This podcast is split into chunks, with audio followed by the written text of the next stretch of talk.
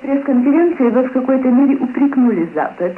Да, я упрекнул э, Запад, и прежде всего я хотел бы сделать этот упрек в отношении Соединенных Штатов как э, ведущей державе Запада. Мне э, представляется, что Запад занимает неверную позицию в отношении Советского Союза. Позицию Запада я бы сформулировал так, что Запад готов платить какую-то цену э, Советскому Союзу за то, чтобы Советский Союз не нарушал стабильного положения в мире. С точки зрения Запада смысл разрядки получается в этом. И вот это, мне кажется, полной иллюзией. Но Советский Союз устраивает такое, такое положение, тем более, что в сущности говоря, Советский Союз все-таки нарушает стабильность в мире, во всяком случае, старается всякое нарушение э, стабильного статус-кво, где бы оно ни произошло в мире, использовать в своих целях. И Запад в целом, понимаете, он, по-моему, все время жертвует нек некими э, долгосрочными целями ради достижения таких небольших краткосрочных целей. Так что рано или поздно Запад будет разочарован в разрядке. И мне кажется, что уже видно до некоторой степени это разочарование, в частности, у вас в Америке. Например? Ну, не скажу, э, причем видно это, почему я думаю, что видно разочарование. Mm -hmm.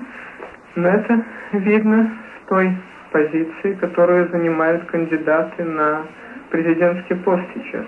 По-моему, и господин Картер э, критикует ту политику разрядки, которая проводилась э, господином Киссинджером, и господин Рейган, хотя он тоже республиканец, тоже критикует э, эту политику, быть может, несколько даже строже. И сам э, господин Форд, по-моему, так подчеркивает в своих речах, что будет занята более твердая позиция. Может быть, я не прав, да, как, по-вашему, Америка или вообще Запад в целом должны вести себя по отношению к Советскому Союзу? Прежде всего, Запад должен ставить себе некоторые глобальные цели в отношении Советского Союза и не считать, э, что лучший вариант это сохранение статус-кво. Невозможно сохранить вообще статус-кво. Все в мире меняется, и тот, кто делает ставку на статус-кво, тот неизбежно проиграет. Выиграет тот, кто имеет ясные цели и работает для их достижения. И в частности, Запад должен стремиться к тому, чтобы изменить атмосферу в Советском Союзе, чтобы Советский Союз развивался в сторону от тоталитаризма к более демократическому обществу. Пока, в Советском, пока Советский Союз не превратится из закрытого общества в открытое, Запад никогда не почувствует себя спокойно, сколько бы ни подписывалось отдельных частных договоров. И это такая цель, которую невозможно достичь за 4 года чего-либо президентства или за 4 или 8 лет чего-либо пребывания на посту государственного секретаря. Это цель, достижимая только в далекой перспективе, и тем не менее для нее нужно работать уже сейчас. И работать, конечно, поддерживая те силы в Советском Союзе, которые работают для этого. Как бы слабые они ни казались, эти силы американцев. Но это будет названо вмешательством во внутренние дела Советского Союза?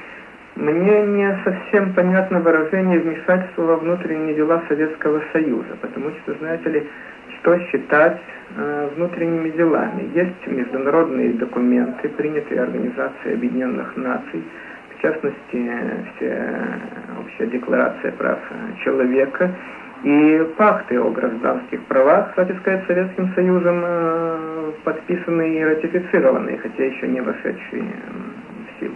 Так вот, требовать, чтобы Советский Союз выполнял подписанные международные соглашения, мне не представляется вмешательством в внутренние дела. Советского Союза несколько специфическое понимание э, выражения «внутренние дела». Если судить по тому, что Министерством внутренних дел – у нас называется министерство, в ведении которого находится полиция, концентрационные лагеря и тюрьмы.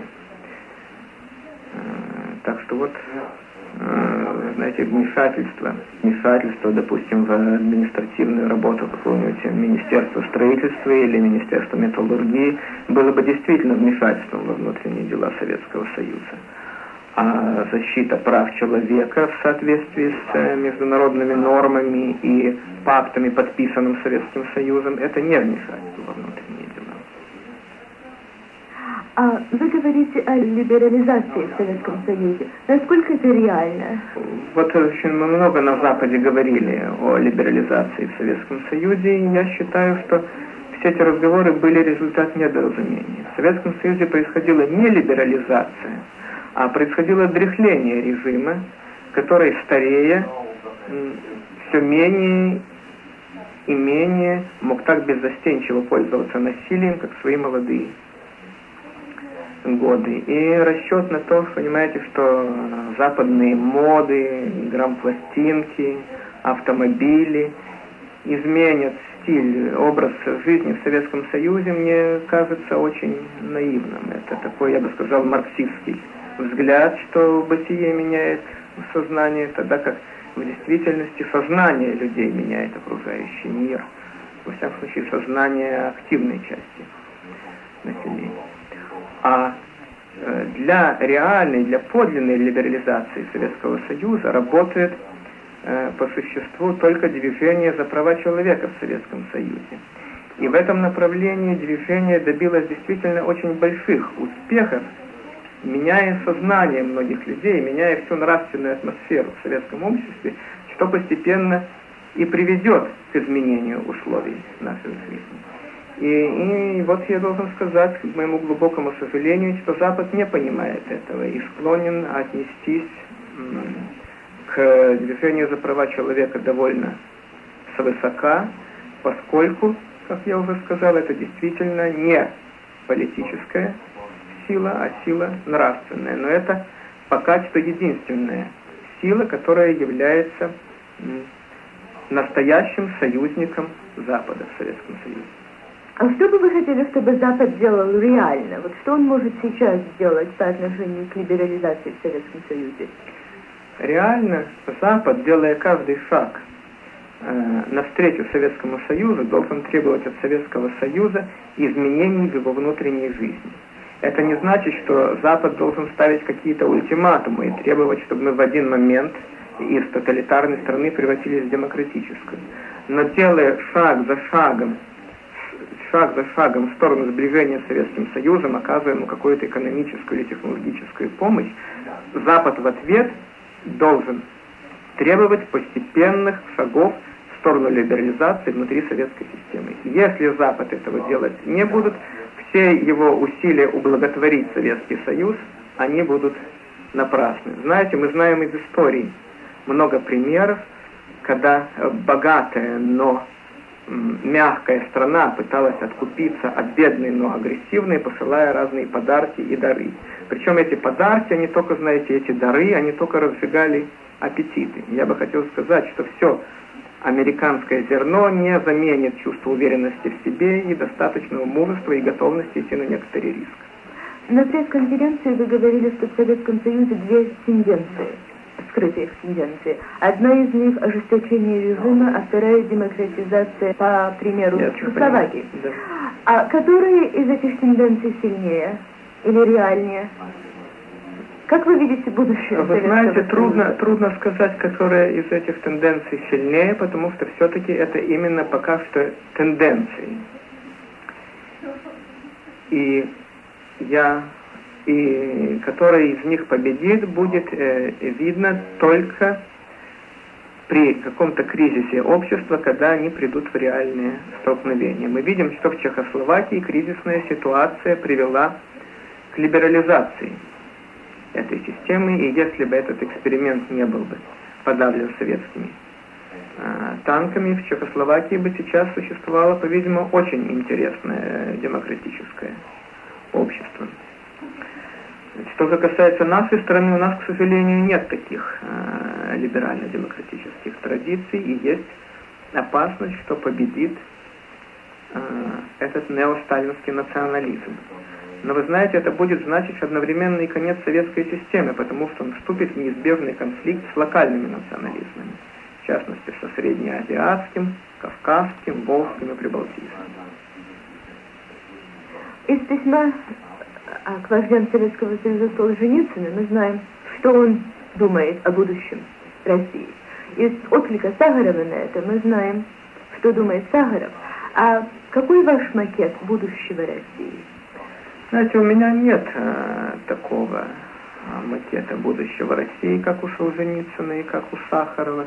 Я вообще боюсь создавать такие, знаете, концепции некоторого идеального общества, потому что реальность всегда оказывается очень далека от них. Я бы хотел исходить просто из реальной природы человека, которая, к сожалению, весьма несовершенна. И мне кажется, что наиболее лучшим обществом, э, лучшее общество это то общество, где существует баланс между различными действующими в нем силами. Э, и вот где такой самый разумный баланс можно найти в русском обществе, я вам точно сказать не могу. Но пока что видно, что этот баланс весьма нарушен. А за что вы, вот, когда вы участвуете, скажем, за права человека, за в борьбе за права человека, в, движении, в демократическом движении. За что вы боретесь реально? Вот что вы хотите? Хотим, хотим больших прав, хотим уважения к человеческой личности. Понимаете? Мы не хотим, может быть, каких-то коренных э, экономических изменений в советской системе. Э, мы хотим, чтобы было общество более человечным. Вот сейчас этот баланс между правами человека и правами, что ли, государства у нас крайне нарушен. Человек, человек превращен почти в полное ничтожество. И то, что еще миллионы людей считают это нормальным и даже довольны этим, это тем более трагично. Понимаете, было бы лучше, если бы они были недовольны.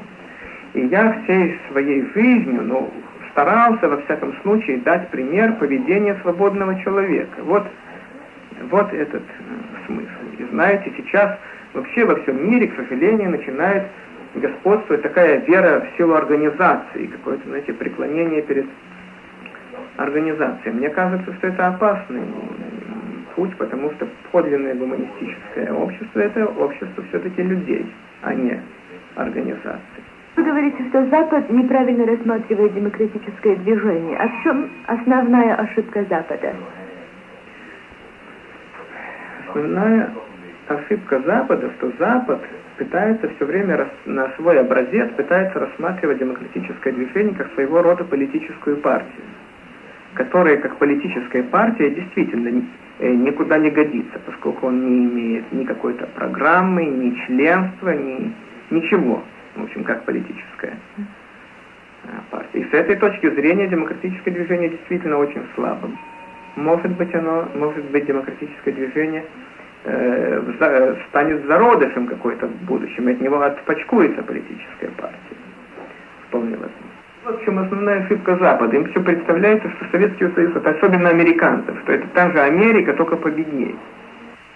Демократическое движение – это нравственное движение, главным образом, имеющее своей основной цель изменения нравственной атмосферы в Советском Союзе. И мне кажется, что ошибка Запада вообще и главным образом Америки что они не понимают саму суть э, советского общества. Им все время кажется, что советское общество, оно такое же, как американское, только более бедное и менее свободное. Но в своей основе, в действительности, оно имеет совершенно иные принципиальные основания, я бы сказал, другое философию, другое видение мира. И мы начинаем с самого трудного, с изменения именно этого, с изменения самых глубинных вещей в человеке. И, конечно, мы идем самым долгим, самым трудным путем, но по существу единственным, который изменит советское общество. Как вы рассматриваете европейские коммунистические партии? Знаете, я смотрю на эти партии с большим недоверием и вместе с тем большим интересом. Я не вполне верю тому, что говорят руководители партии о своем отношении к гуманистическим проблемам и к свободе, потому что в тактику коммунистов всегда включаются известные такие хитрые маневры. Но вместе с тем, понимаете, это все-таки дает э, большую надежду на то, что коммунизм, который играет громадную роль в современной жизни, нельзя сбросить его со счетов никак, что коммунизм может быть реформирован в сторону большего признания прав э, человека.